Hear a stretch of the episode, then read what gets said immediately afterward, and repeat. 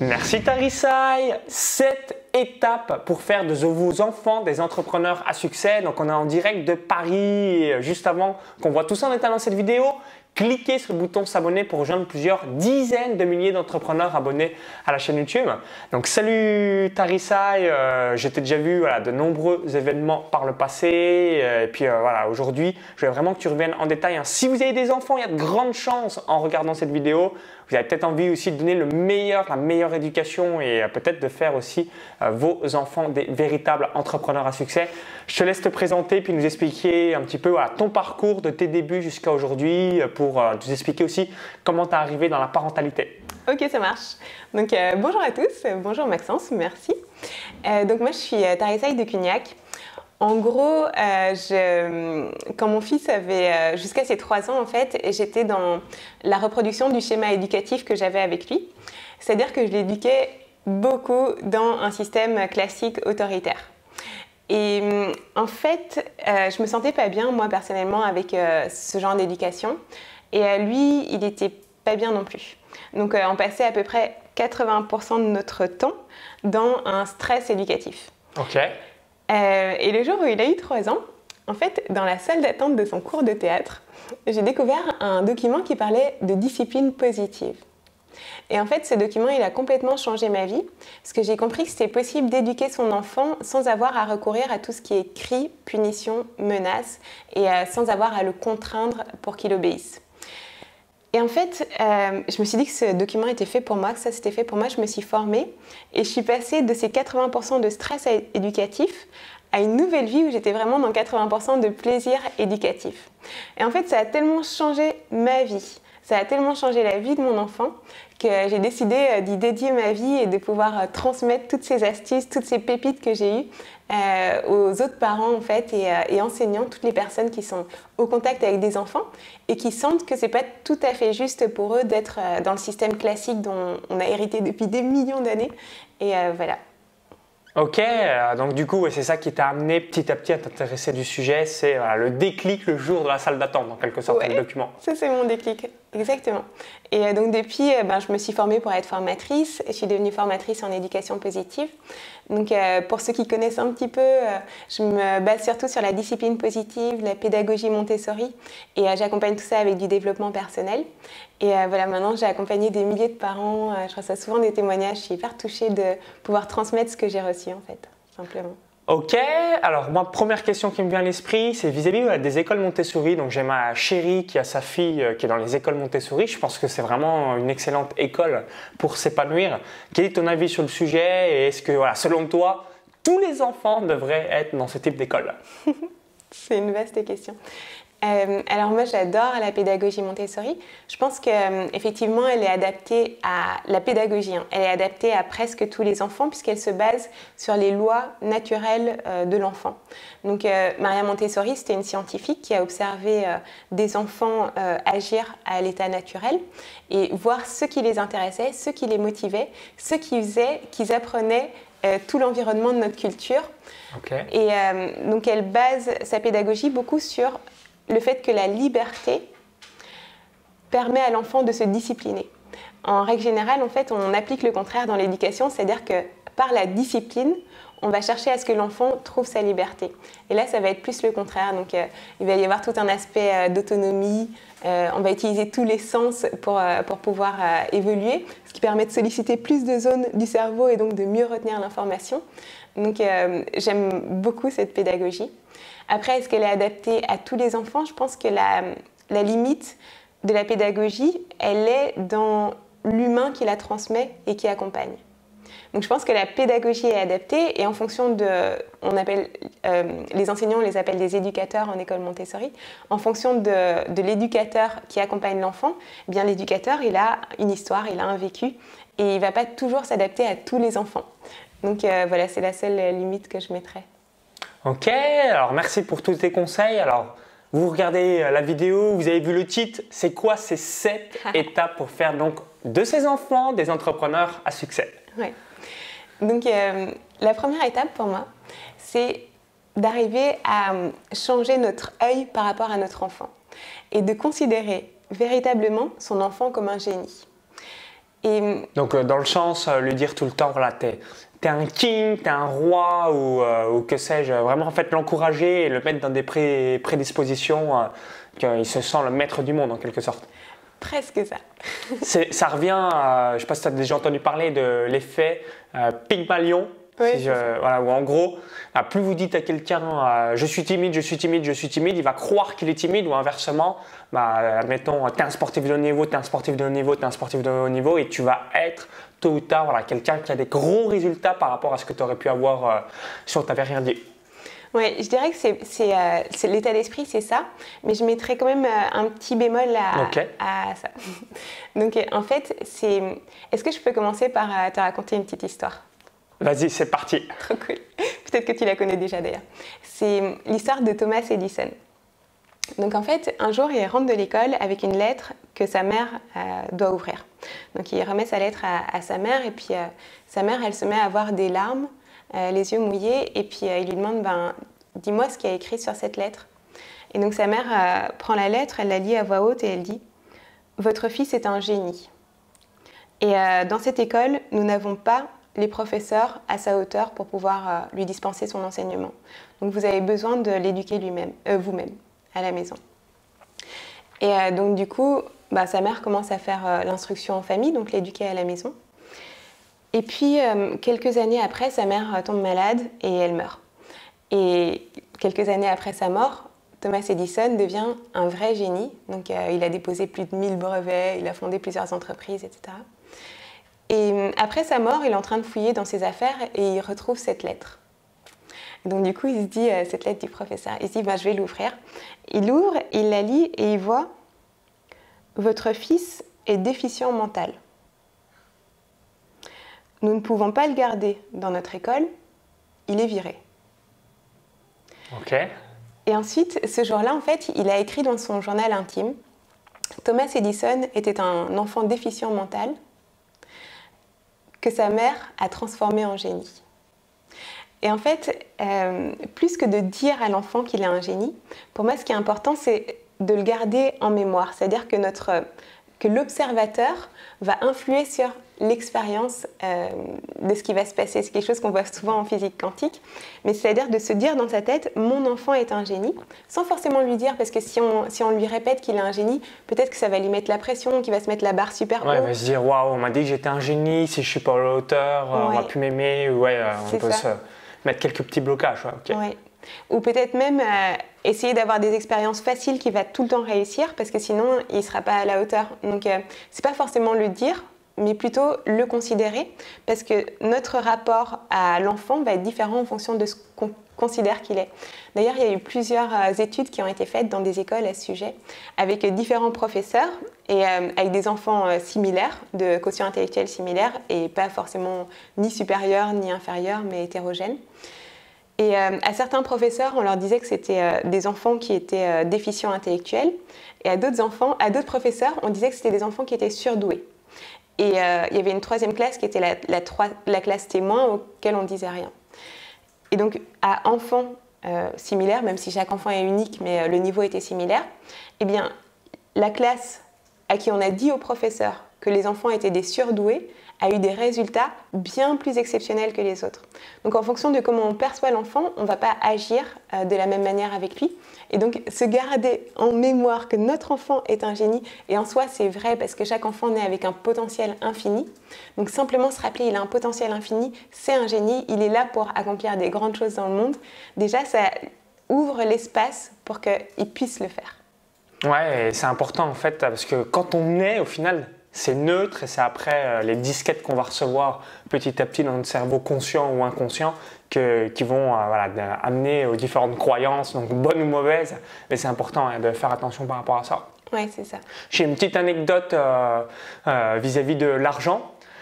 Donc par rapport à la fille donc, de ma chérie, dans un distributeur, j'avais retiré euh, 500 euros et elle fait Oh, Regarde maman, elle est trop bien sa carte bancaire Parce que euh, voilà, 500 euros, euh, elle a fait Waouh, mais c'est trop bien Je veux la même Et tout simplement, euh, voilà, c'est important d'avoir en tête euh, les enfants. Voilà, ils sont neutres au départ, donc si vous leur dites il faut que tu travailles dur ou euh, les mettre dans un environnement euh, qui vont les amener des croyances souvent limitantes, parce que nous-mêmes, on a des propres croyances limitantes.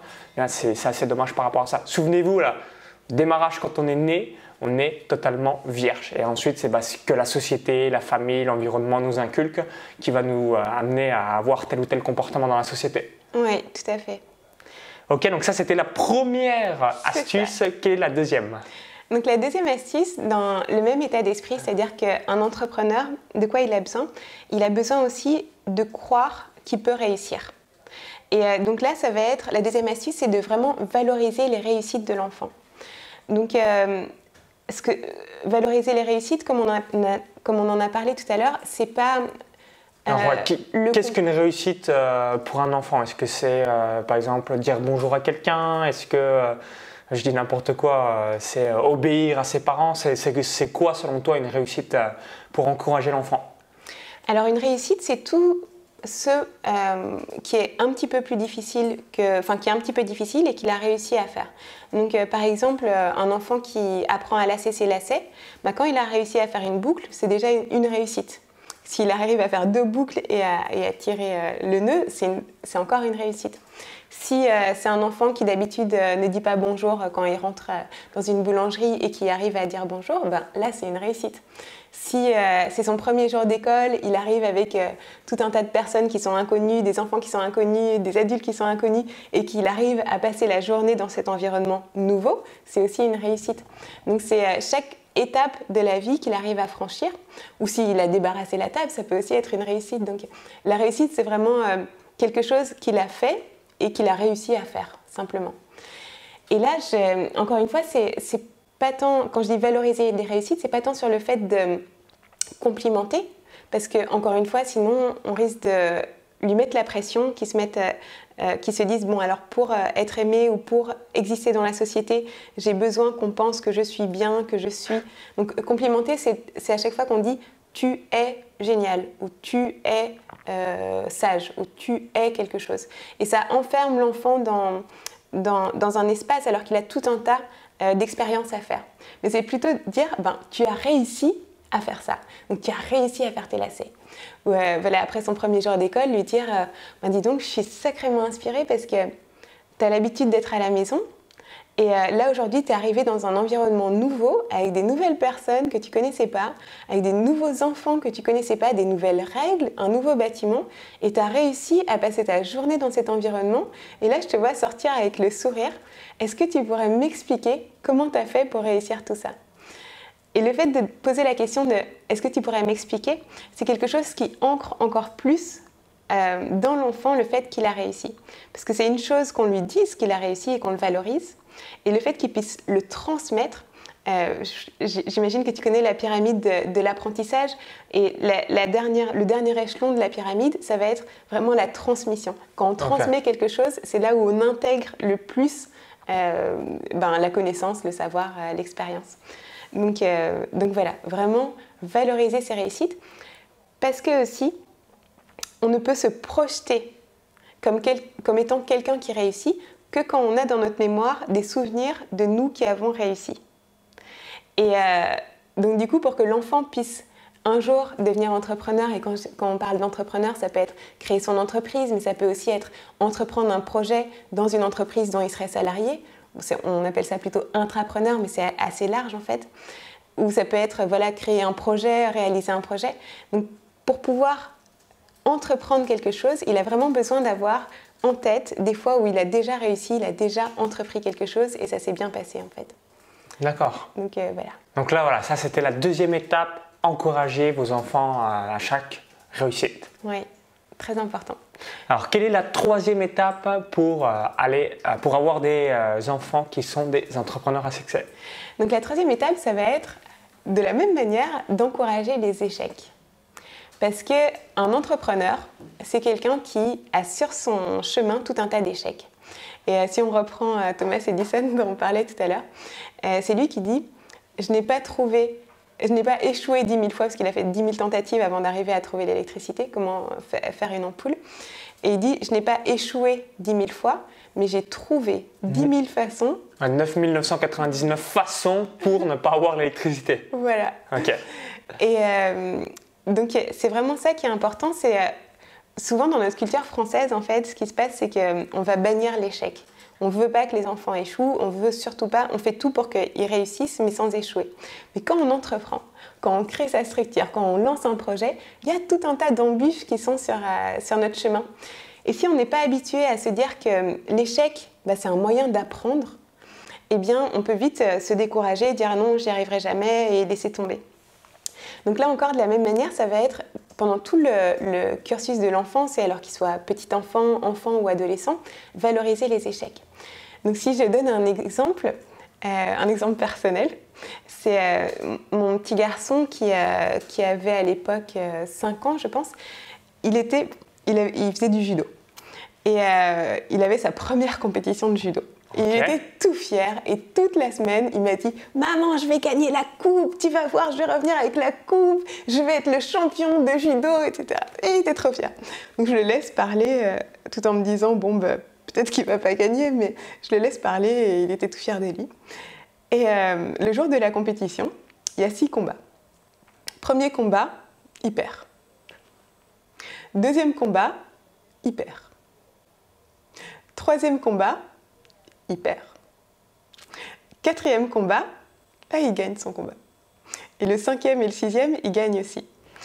Et euh, donc il sort euh, de sa compétition avec un résultat qui, par rapport à ses ah, attentes... Ses expériences étaient moindres du coup. Oui, et ce qu'il avait dit à tout le monde qu'il allait gagner, ben, en fait, c'était, plus, ça pouvait être considéré comme un échec. Et là, en fait, en sortant, je lui, ai, je, dit, je l'ai regardé droit dans les yeux et je lui ai dit, écoute, je suis vraiment super inspirée parce que tu as perdu trois combats et à chaque fois, en fait, tu t'es relevé et tu as continué à, combattre. Et là, en fait, il a eu un grand sourire et il s'est dit oui, c'est vrai. En fait, j'ai échoué et je me suis relevé. Et encore une fois, j'ai posé la question et est-ce que tu peux me dire comment tu as fait? Parce que moi, ça m'arrive aussi d'échouer. Et comment est-ce que tu as fait pour trouver cette force pour te relever et continuer? Et il m'a dit, mais maman, c'est facile. Je me suis rappelé de ce que me disait Sacha. Sacha, c'est euh, un héros des Pokémon. Je me suis rappelé de ce que me disait Sacha. Et Sacha, dans les combats des Pokémon, dès qu'il tombe, il dit Quand je tombe, je me relève et je deviens de plus en plus fort. Et en fait, ancrer ça, le fait que voilà, on peut avoir des échecs, on peut se relever, c'est super important. C'est Nelson Mandela qui disait que euh, qui disait Je ne perds jamais, soit je gagne, soit j'apprends. Soit je, oui, soit j'apprends. Je la connaissais avec soit je grandis, mais c'est le même concept. Donc euh, voilà, c'est vraiment se dire que l'échec, bah, c'est juste une façon de trouver peut-être comment ne pas faire, ou bien c'est une façon de pouvoir aller trouver plus de force à l'intérieur pour faire ce qui est important pour soi, et vraiment le valoriser, euh, dire à l'enfant que voilà, lui, lui communiquer avec lui pour qu'il trouve cette force qu'il a gagnée de son échec. Ok, d'accord. Donc euh, n'hésitez pas à bien vous inspirer de tout ça. En tout cas, une belle force de caractère de ton fils par rapport à ça. Lui, c'est bien débrouillé. Alors maintenant, quelle est la quatrième étape? Alors, quand on est entrepreneur, il y a une autre chose qui est très importante, c'est d'arriver à gérer l'argent. Absolument. Voilà. Et donc, euh, la gestion de l'argent, c'est quelque chose qu'on peut apprendre et transmettre à nos enfants très tôt je dirais à partir de l'âge de 3 ans ou de 4 ans. Euh, quel est, d'après toi, le meilleur moyen d'apprendre quelque chose? Est-ce que c'est plutôt si euh, on dit à quelqu'un euh, comment faire? Enfin, par exemple, toi, si tu avais besoin d'apprendre quelque chose, est-ce que c'est plus quand quelqu'un te dit comment faire que tu apprends le mieux? Ou est-ce que c'est plus quand on t'explique longuement comment faire? Ou est-ce que c'est plus quand tu fais l'expérience de quelque chose et, et voilà moi personnellement, c'est plus quand c'est moi qui fais l'expérience. Super. Eh bien, c'est génial parce que du coup, tu fonctionnes comme 99,999% des êtres humains.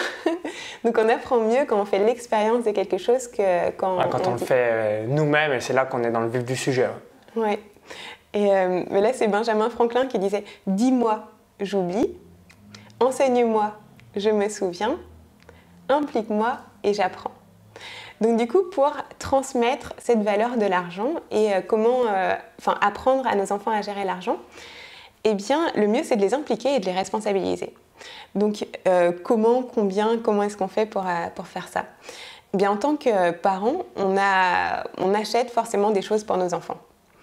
Souvent, on a un petit budget jouet et de temps en temps, au supermarché ou devant un magasin de jouets, on va dire oui. De temps en temps, on va dire non, de façon assez arbitraire et souvent par rapport à nos propres valeurs. C'est-à-dire qu'est-ce qu'on pense qui serait bien pour l'enfant? Ok, ça c'est de bonne qualité, je veux bien te l'acheter. Ça non, franchement, c'est un petit jouet en plastique qui va se casser au bout de deux minutes, je ne veux pas te l'acheter. Et là, on va pouvoir avoir euh, des enfants qui sont en pleine crise de joie dès qu'on leur achète ce qui leur plaît et qui vont euh, avoir des grosses crises de colère dès qu'on ne leur achète pas ce qu'ils voudraient avoir. Donc en fait, la technique, c'est simplement de mettre un budget à leur disposition et de leur dire, bah, écoute, euh, je vois que toi, tu te mets en colère à chaque fois que, que je t'achète pas ce que tu veux. Moi, personnellement, j'ai un budget euh, que je peux allouer, mais qui est limité. Je ne peux pas euh, acheter euh, tout le supermarché. je ne peux pas t'offrir tous les jouets que tu veux, parce que sinon, à un moment donné, je vais plus avoir d'argent, les poches vont être vides. C'est ça. Donc, ce que je te propose, c'est que pour le budget jouet que j'ai, ben, je te le délègue. C'est toi qui es responsable je te donne toutes les semaines ou tous les mois euh, un montant. Donc plus ils sont petits, plus il vaut mieux que le, temps soit court. Donc euh, vers 3-4 ans, il vaut mieux que ce soit toutes les semaines. Donc c'est-à-dire, par exemple, donner, je dis n'importe quoi, 10 euros, mais chaque semaine Oui. Ok, d'accord. Tu peux donner moins, c'est en fonction ouais, moins, mais euh, en gros, c'est la fréquence donc, pour qu'ils soient familiarisés avec l'argent. Oui. Et après, quand ils sont plus grands, adolescents, ça peut être un budget mensuel parce que là, ils ont plus euh, de capacité de raisonnement et de gestion. Donc, euh, bon, après, c'est à chacun de faire euh, comme, comme, comme bon lui semble. Et donc, vraiment, de déléguer ce budget, donc se mettre dans sa tête que ça, c'est un budget jouet et que l'enfant en fait ce qu'il veut et que c'est lui qui va gérer. Et qui va faire des expériences avec, avec son argent. Donc, au début, il va être tout content et il se peut qui dépense tout tout de suite. Il va se dire Ah, j'ai 5 Merci maman, merci papa Je vais pouvoir aller acheter des bonbons ou que sais-je C'est ça Et donc tout de suite, il sent qu'il a du pouvoir et il va acheter des choses et dès qu'il a de l'argent, il va acheter et dépenser. Bon, en tant qu'entrepreneur, on sait qu'il vaut mieux investir que dépenser. Absolument. Et pour apprendre qu'il vaut mieux investir que dépenser, bah, quoi de mieux que de faire de l'expérience, d'avoir de, l'argent, de le dépenser et de plus rien avoir du tout. Donc les enfants vont arriver dans une phase euh, de frustration. Donc quand il aura vite tout dépensé, il va se dire ah bah zut j'ai plus d'argent, euh, euh, j'ai plus d'argent maman comment je fais etc. Ou papa comment je fais. Et là c'est ben, simplement lui dire ben écoute tu peux attendre la semaine prochaine et tu auras de nouveau tes 4, 5, 10 euros selon, selon le montant que vous voulez lui donner, et qu'il apprenne petit à petit ben, ce qu'est l'argent. Euh, Qu'avec un budget, il peut euh, s'acheter ceci qui va durer peut-être. Et alors, ce qu'il y a de plus génial, c'est quand ils font l'expérience des jouets qui cassent au bout de deux jours. Parce que là, c'est Sinon, nous, on peut passer un temps monstrueux à leur expliquer mais non, mais ça, c'est pas bien, c'est pas, pas de la bonne qualité, ça va casser, etc. Mais quand il l'achète lui-même, qu'il prend son propre argent pour aller acheter un jouet, qu'au bout de deux jours, il est cassé, bah, c'est lui qui fait l'expérience et il le retient durablement, en fait. Parce qu'après, il voit son jouet tout cassé et il, se dit ben voilà, j'ai. Putain, j'en ai pas pris soin, maintenant, il est euh, mort, entre guillemets, le jouet. Ouais, c'est ça. Et. Euh, et donc, du coup, il ancre vraiment le fait aussi qu'il y, a de la bonne qualité dans certains jouets et de la mauvaise qualité dans d'autres, et qu'il a besoin de faire attention à où il place son argent. donc prendre soin aussi de ses affaires. Oui, prendre soin de ses affaires et prendre soin de son argent. Ok. Et hum, après, au fur et à mesure, dans, dans les magasins, il va tomber sur des jouets dont il a envie et qui coûtent plus cher. Et donc, pour pouvoir se procurer ces jouets qui coûtent plus cher, ben, il va avoir besoin d'économiser. Et donc là encore, il va pouvoir apprendre, grâce à la gestion de son, de son propre argent, à économiser et à attendre une semaine, deux semaines, trois semaines, un mois, deux mois, parfois un an. Il y a certains enfants de 5 ans qui économisent pendant un an pour pouvoir s'acheter le jouet qu'ils veulent vraiment. Euh, et voilà, simplement manipuler l'argent, se rendre compte de sa valeur, se rendre compte qu'il y a certaines choses dans lesquelles on investit, d'autres qu'on dépense pour l'instant, j'ai surtout parlé de jouets, donc du coup, c'est surtout de la dépense. Mais il y a un moment où l'enfant demande une augmentation. Alors, euh, dans, Comment ça se passe exactement? Si on dit maman, papa, je veux plus la semaine prochaine C'est ça. Et donc, du coup, il y a des augmentations euh, pour lesquelles nous, on peut être tout à fait alignés. Je sais pas, l'enfant a deux ans de plus et puis euh, il a besoin d'un peu plus pour euh, s'acheter d'autres choses et on peut se dire, bon, ok, je rajoute un euro par semaine ou je rajoute deux Ah, euros ou si par vous semaine. achetez, on va prendre l'exemple, tu as parlé des Pokémon, toute la série de cartes ou, ou peut-être voilà, des cassettes ou des DVD, des choses comme ça. Voilà, donc on peut, nous, en tant que parents, être alignés avec le fait de, de donner plus, ou euh, on peut ne pas du tout se, enfin, se dire non, là j'ai donné un budget, je veux pas donner plus. Et là, on peut dire à l'enfant, ben voilà, moi c'est le budget maximal que je peux donner, Euh, mais comment est-ce que tu peux faire, toi, pour générer ton propre argent? Et là, en général, c'est une question que l'enfant ne s'est pas posée Pas naturellement. posé ouais, pour le moment. hein. Ouais. Et, euh, et puis il va dire, bah, j'en sais rien. Et donc là, on peut lui demander, bah, qu'est-ce que tu voudrais apporter au monde? Et euh, donc quand j'ai posé cette question-là à, mon fils, il m'a dit, ben, des arbres. J'ai dit, bah, génial, super. Du coup, ce sera ton business. Voilà. Tu peux, euh, tu peux faire un business d'arbres.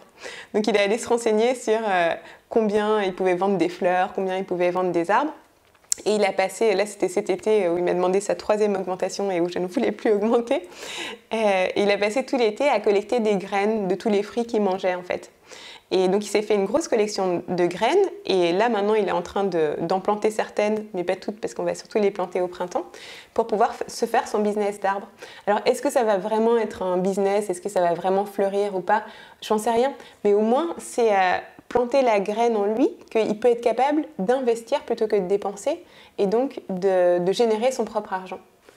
Ça rebondit, bah, une autre expérience de la fille de ma chérie vis-à-vis du muguet. Elle aimait bien faire des petits, des petits bouquets pour dire Maman, allez, on va aller les vendre pour avoir un petit peu d'argent de poche. Et c'est ce qui est bien, c'est que si vous avez un petit enfant entre euh, 4 ans et euh, 10 ans, de manière générale, voilà, les gens bah, ils veulent pas refuser.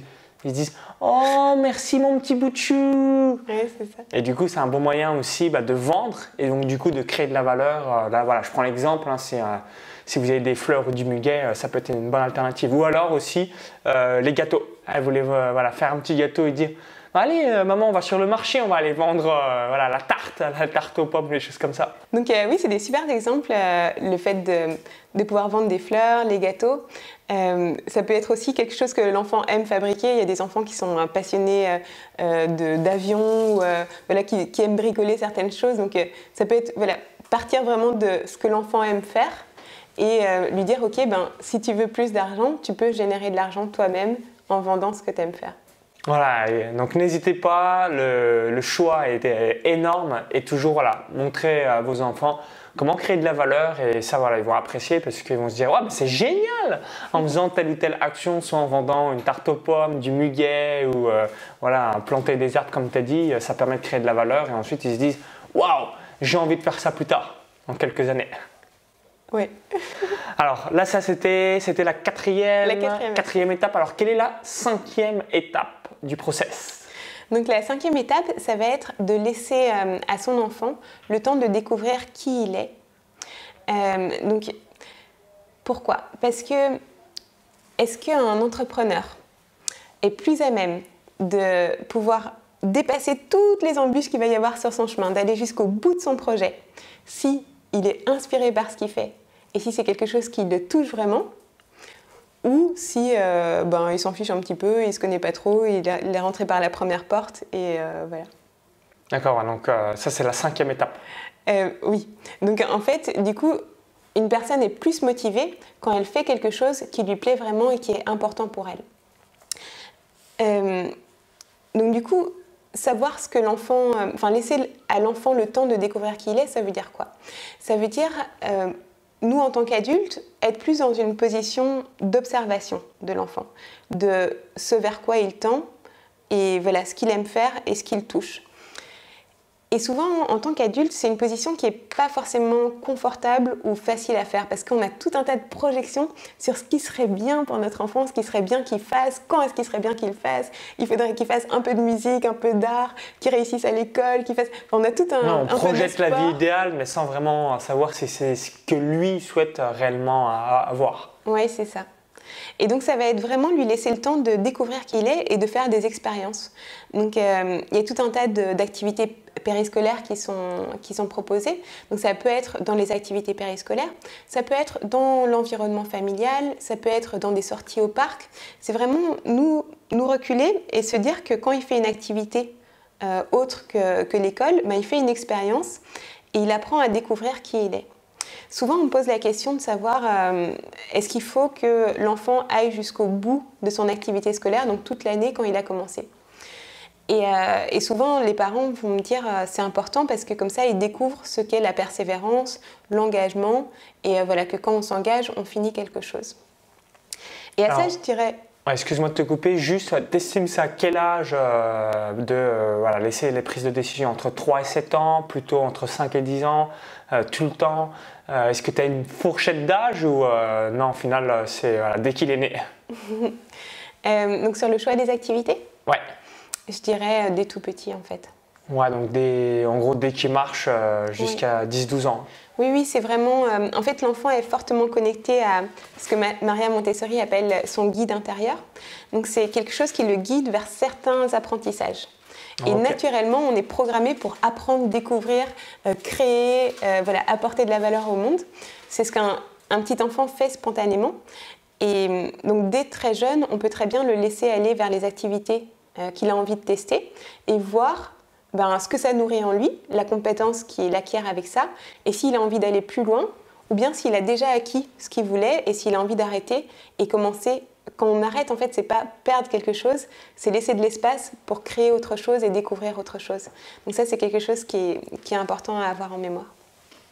Ok, alors maintenant, quelle est la sixième étape du processus?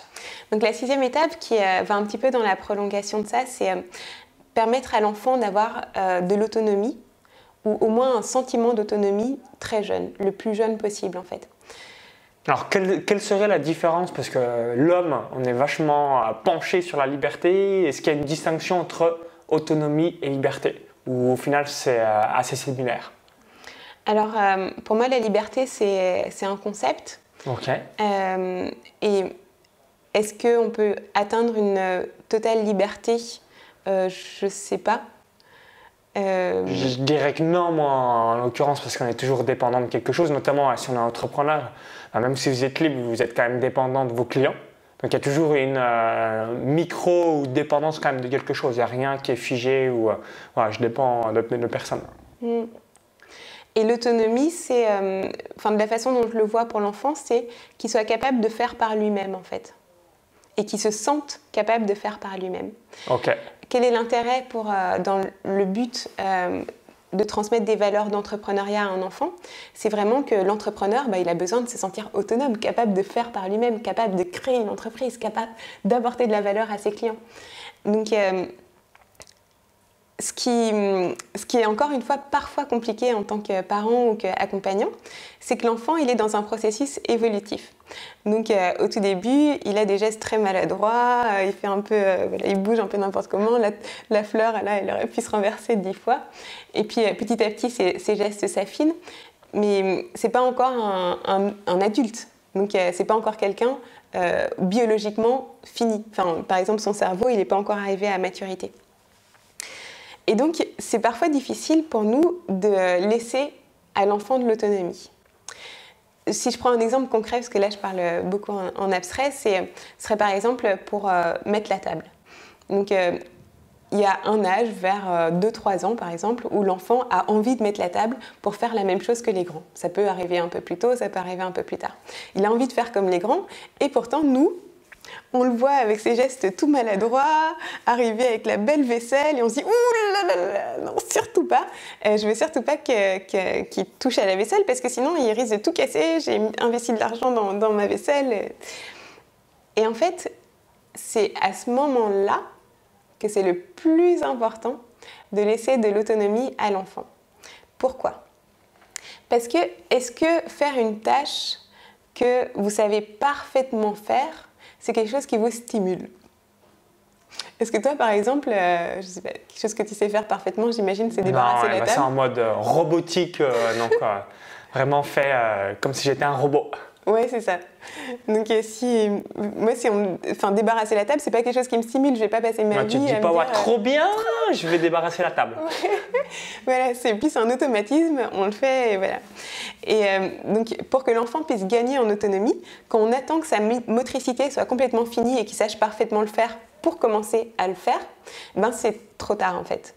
C'est un moment où ça va plus le stimuler et il aura plus envie et donc quelque part il va être dépendant de ses parents qui vont euh, débarrasser la table ou dépendant de, je sais pas, les- à l'école ça peut être les, les personnes qui s'occupent de la cantine qui vont débarrasser la table.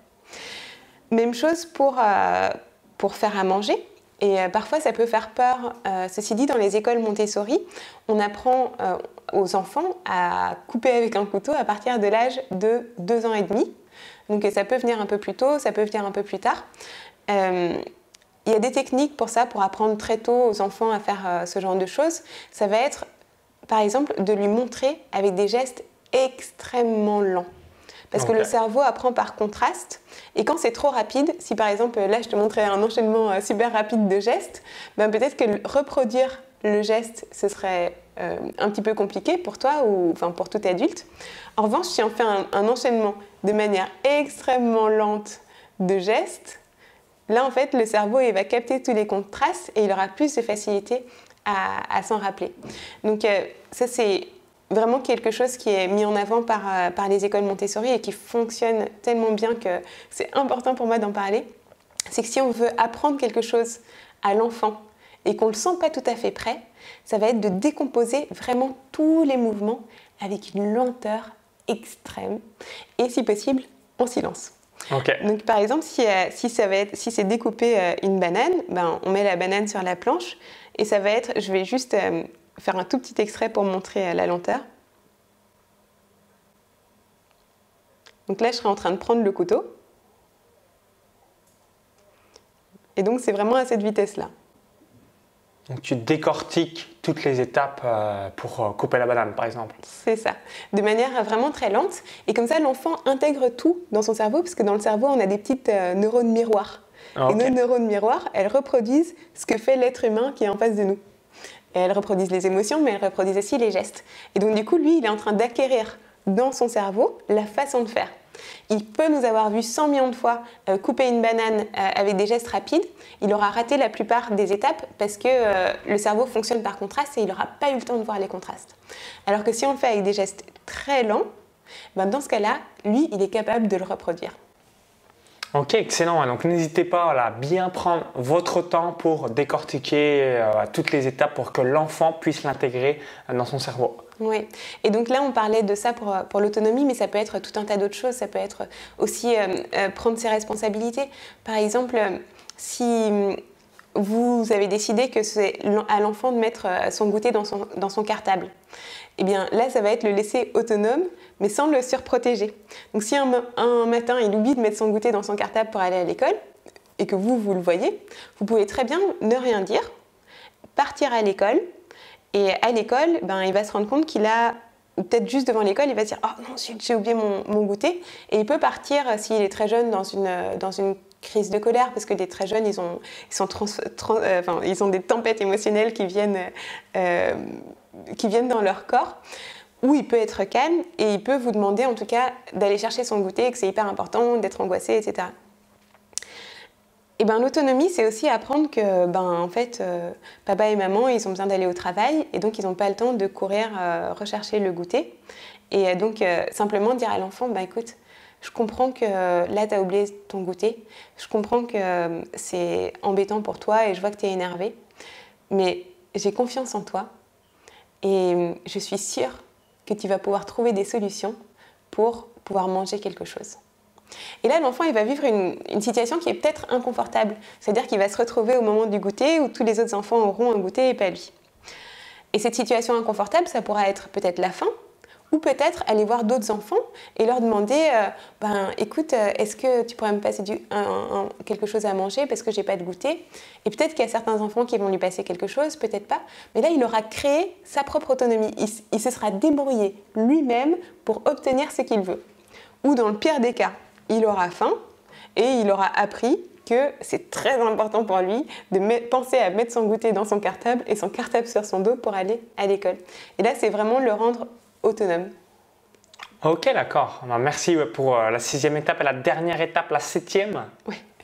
Donc, euh, la septième étape, c'est de créer en fait euh, une atmosphère dans, dans, la maison, dans l'environnement familial ou dans l'environnement scolaire, une atmosphère qui favorise les apprentissages. Alors, j'ai amené un petit cerveau avec moi. Ah Donc ça, c'est notre cerveau. Et en fait, dans notre cerveau, prendre celui-ci, il est un peu plus coloré, on a une zone ici qui s'appelle l'hippocampe. Et l'hippocampe, c'est un endroit du cerveau qui est très important en matière d'apprentissage. Il ressemble à un petit hippocampe et euh, c'est celui qui va le plus nous permettre de mémoriser des choses. Et en fait, l'hippocampe, là, il y a eu des études en neurosciences qui ont été faites. Il retrécit. Et donc, du coup, en fait, quand on crée un environnement de stress, donc c'est quelque chose qui, quand je dis un environnement de stress, ça peut être euh, tout ce qui va être cri, punition, menace pour euh, éduquer nos enfants. Et c'est quelque chose, ben, finalement, avec lequel on a grandi. Enfin, je ne sais pas pour toi. Euh... Aussi, ouais, euh, tout ce qui est engueulade, punition, menace, je pense que c'est le quotidien pas mal de, de parents, euh, malheureusement, sur leurs enfants. Oui. Et euh, moi, j'ai grandi aussi avec, euh, avec cet environnement-là. Donc, ça ne veut pas dire qu'on finit idiot, mais ça veut dire simplement que l'hippocampe est plus petit que ce qu'on aurait pu développer. Donc, le stress, c'est pas nocif en soi quand c'est euh, occasionnel. Par exemple, le stress est très utile quand euh, il y a un danger qui arrive pour pouvoir partir en vitesse ou attaquer si on a besoin d'attaquer. S'il si y a un, euh, je sais pas, un intrus qui arrive avec des revolvers, bah, c'est important qu'on puisse vite se cacher. Et là, le stress est important. Seulement, dans notre société, on a mis du stress à peu près partout. Et en fait, quand il y a trop de stress, ça génère du cortisol, ça diminue l'hippocampe et c'est vraiment néfaste pour les apprentissages. Donc en fait, c'est peut-être le point le plus important, c'est d'arriver à créer un climat, une atmosphère euh, qui soit propice et qui soit plus euh, génératrice d'enthousiasme et euh, de, joie en fait pour que tout ce qui soit apprentissage, que ce soit découverte de la vie, que ce soit surmonter ses épreuves, euh, que ce soit rencontrer des nouvelles personnes, découvrir le monde, explorer le monde, apporter de la valeur aux autres, tout ça, ce soit vécu dans l'enthousiasme et non pas dans le stress. En fait, euh, une des questions qu'on me pose souvent à ce moment-là, c'est oui, mais alors comment est-ce qu'on fait pour que les enfants obéissent? Et c'est une question qui est très juste. En fait, souvent, on va reproduire ce qu'on a nous-mêmes connu, c'est-à-dire utiliser tout ce qui marche à court terme. Et c'est vrai que crier sur un enfant ou le punir, ça modifie son comportement sur le très court terme. Donc on, peut se dire, ben ok, si ça l'a modifié sur le très court terme, ce comportement était inapproprié, j'ai crié dessus, il a changé de comportement, ça fonctionne.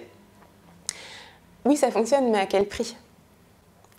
Ça fonctionne au prix donc, de cette réduction de l'hippocampe. Ça fonctionne aussi au prix de qu'est-ce que, j'incarne comme message pour l'enfant? L'enfant, en fait, il absorbe son environnement. Il naît euh, plus ou moins vierge et euh, il va arriver dans un environnement euh, inconnu, qui est le monde terrestre. il va absorber toute la culture, tous les comportements des autres pour apprendre lui-même à devenir un être sociable. Et donc, du coup, euh, le fait qu'il voit quelqu'un punir, crier, menacer pour euh, obtenir quelque chose, ça veut dire intégrer lui-même le fait que si il n'obtient pas ce qu'il veut, qu'est-ce qu'il fait? Il a besoin de crier, il a besoin de menacer, il a besoin de punir la personne qui lui a fait du mal. Donc ça va plus être euh, un comportement qui va entretenir tout ce qui est colère, esprit de revanche, violence, que l'éradiquer en fait.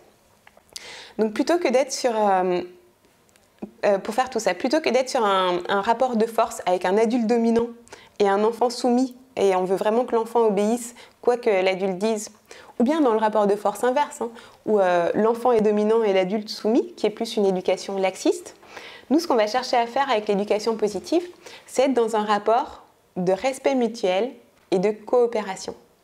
Et donc faire en sorte que l'enfant agisse non pas parce que euh, moi, adulte, je le contrains par la force à agir et je suis générateur de stress dans son environnement, mais parce que lui, enfant, il a envie de suivre les règles, il a envie parce que ce sont ses règles, il les aime. Et voilà. Ok, en tout cas, merci pour toutes ces étapes. Donc, prenez des notes pour pouvoir donc euh, l'implémenter sur vos enfants, et surtout euh, qu'ils se sentent épanouis, heureux, euh, donc à vos côtés ou dans vos bras. Donc, merci une nouvelle fois pour tous tes conseils. Avec grand plaisir. Alors, autre question, vous dites peut-être bah, merci Tarissa. Si tu avais trois livres à conseiller sur la parentalité, quels seraient ces trois bouquins? Alors le premier livre que je conseille, c'est euh, celui qui s'appelle La discipline positive de Jen Nelson. Dans lequel euh, il y a pas mal d'astuces sur comment faire autrement justement que reproduire notre schéma éducatif traditionnel, celui qu'on a généralement reçu. Le deuxième livre, ce sera L'enfant dans la famille de Maria Montessori. Alors euh, en fait, Maria Montessori a écrit plein de livres, je les adore tous. Euh, j'ai dit L'enfant dans la famille, mais ça aurait pu être un, autre, euh, un autre de ses bouquins, mais vraiment lire des livres de Maria Montessori parce qu'elle a compris l'enfant, d'après moi, beaucoup mieux que ce que nos parents avaient compris de nous ou de ce que, la société traditionnelle comprend de l'enfant, c'est-à-dire qu'elle l'a vraiment observé. Elle est partie de ce qu'est un enfant euh, sans aucun jugement de valeur. Et euh, elle a fait tout un tas d'expériences avec eux qui ont pu vraiment nous montrer comment faire pour euh, faire en sorte que l'enfant, elle, c'est se mettre au travail. Son, son grand truc, c'est favoriser le travail de l'enfant et donc comment faire pour qu'il ait un intérêt pour quelque chose, comment faire pour qu'il soit motivé. Dans des ambiances Montessori, on peut voir des enfants de 4 ans, 5 ans être concentrés sur quelque chose pendant 3 heures ce qui est énorme à cet âge-là, parce qu'en général, on parle plutôt de 10-15 minutes de concentration. Donc euh, voilà, c'est vraiment très intéressant. Et la troisième personne que je vais recommander, c'est euh, Anna Baniel, qui a écrit un livre, alors que je n'ai pas trouvé en français, qui est en anglais, qui s'appelle Kids Beyond Limit, sauf s'il a été traduit, et euh, qui est un livre sur les apprentissages, voir comment le cerveau de l'enfant fonctionne, et que je trouve vraiment à lire aussi.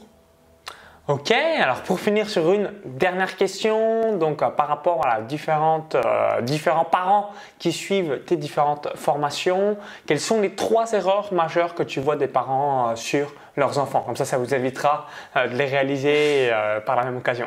Ok.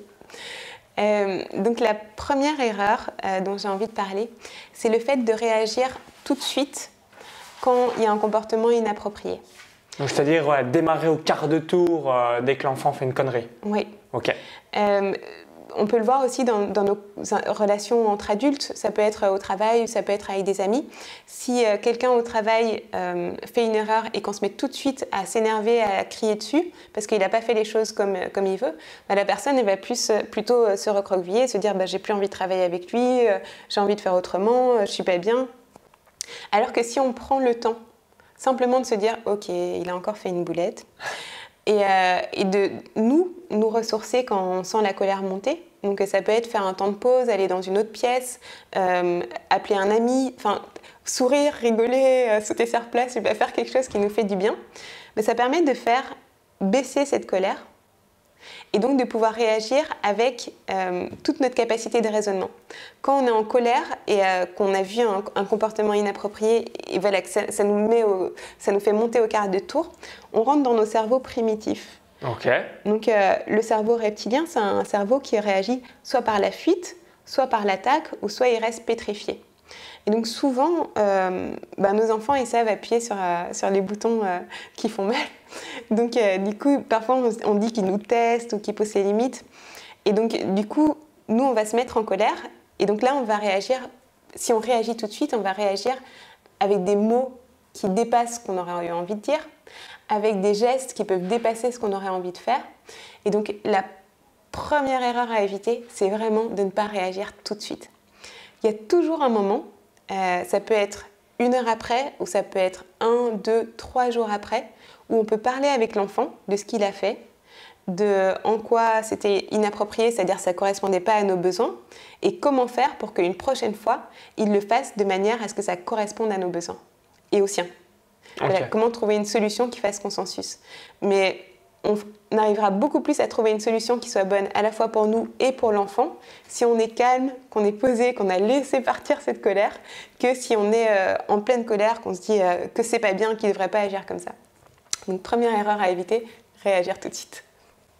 Ok, bah merci euh, bah, par rapport à tous tes conseils. Donc si vous avez apprécié la vidéo, cliquez sur le petit pouce juste en dessous. merci par avance partagez-les, partagez la vidéo à, toutes les personnes qui ont des enfants en bas âge. Ça va vraiment les aider une nouvelle fois. Donc merci par avance. N'hésitez pas à laisser vos questions ou encore votre retour d'expérience si euh, vous avez euh, des enfants en bas âge. Et tu as une formation qui s'appelle J'éduque ma joie.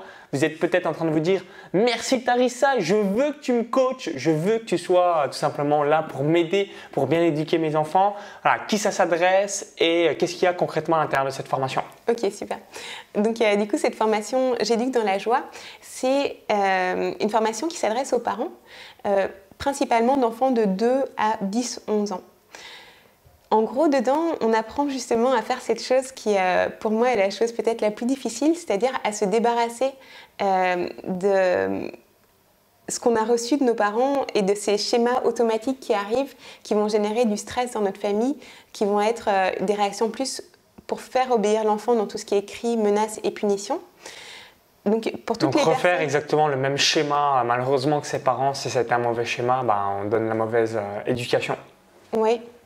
Et euh, donc, souvent en tant qu'adulte, on se dit mais c'est pas tout à fait juste, j'en ai marre de crier, j'en ai marre de devoir répéter 150 fois la même chose, j'en ai marre que ce soit le stress quand je veux faire sortir mon enfant du parc, quand je veux partir au boulot le matin, etc. Et en fait, il y a tout un tas de techniques qui existent. Là, on a parlé de certaines astuces, mais euh, J'éduque dans la joie, c'est une vraie formation complète pour arriver à maîtriser, intégrer et incarner toutes ces astuces qui font que ben, Simplement, on peut éduquer nos enfants dans la joie. Donc, on peut avoir euh, une routine du matin qui se passe de manière fluide, où euh, les enfants s'habillent tout seuls, ils mangent, ensuite on part à l'heure pour aller à l'école. On peut aussi rentrer le soir et de la même manière avoir une routine fluide entre le moment du retour de l'école et le fait euh, que les enfants aillent se coucher. on peut avoir des enfants qui euh, réagissent en étant polis, on peut avoir des enfants euh, qui coopèrent et non plus en ayant besoin de leur rappeler 150 fois de faire les choses, mais vraiment en, leur apprenant à coopérer, à faire en sorte que les règles deviennent leurs règles et qu'ils prennent plaisir à le faire, qu'ils soient autonomes dessus. Donc euh, voilà, euh, c'est vraiment la formation que j'aurais rêvé avoir euh, au moment où moi j'ai découvert tout ça. Donc il y a à la fois une formation complète en discipline positive, donc là c'est plus comment communiquer avec son enfant pour que les messages qu'on a envie de faire passer soient bien reçus, non pas reçus comme des ordres auxquels on se ferme et auxquels on a envie de, on génère de la colère, de l'envie de revanche ou bien un découragement en se disant je suis pas à la hauteur, je serai jamais capable d'être à la hauteur de ce que mes parents entendent, mais vraiment que voilà, nos messages soient bien reçus, qu'ils soient intégrés et euh, que l'enfant prenne plaisir à participer et euh, à coopérer. Donc il y a ça, il y a une partie aussi sur la pédagogie Montessori qui va être plus comment euh, autonomiser l'enfant et faire en sorte que l'enfant soit connecté à ce qui est important pour lui, à ben, qui il est, qu'il exprime, qu'il puisse exprimer pleinement ses talents, euh, qu'il puisse euh, voilà, exprimer ses intérêts et, faire jaillir de lui son grand lui en fait parce qu'on est tous différents, tous uniques, et qu'il a, votre enfant, il a cette unicité qui est propre à lui et qui va apporter plein de belles choses au monde. Donc, comment faire fleurir cette unicité. Et avec tout ça, dans la formation J'éduque dans la joie, il y a aussi tout un côté développement personnel. Parce que c'est bien beau d'avoir euh, des outils de la théorie. Parfois, même si on sait, on a toutes les connaissances. On le sait intellectuellement, on l'a pas intégré émotionnellement. Oui, voilà. Et euh, donc, on peut avoir des réactions qui viennent de notre propre enfance, de notre, notre rapport avec nos parents. Donc, il y a tout un travail de développement personnel pour arriver ben, à se libérer de, de ces souffrances d'enfant à guérir son enfant intérieur et à pouvoir euh, voilà, éduquer vraiment pleinement dans la joie. Ok, bah merci. Donc, si vous êtes arrivé encore jusqu'ici, c'est parce que vous êtes vraiment intéressé par le sujet. Donc, merci une nouvelle fois par rapport à tous tes conseils. Donc, pour récapituler, donc étape numéro 1, cliquez sur le petit pouce juste en dessous. Et étape numéro 2, donc cliquez sur le lien à l'intérieur de la vidéo YouTube. Ça va rediriger vers la page de présentation de ta formation. Si vous visionnez cette vidéo depuis un smartphone ou une autre plateforme, il y a le i comme info ou encore tout en description juste en dessous. Donc, on vous dit à tout de suite sur la page de présentation de la formation J'éduque avec joie et on vous dit donc à tout de suite de l'autre côté. À bientôt. Bye bye, à tout de suite. À tout de suite.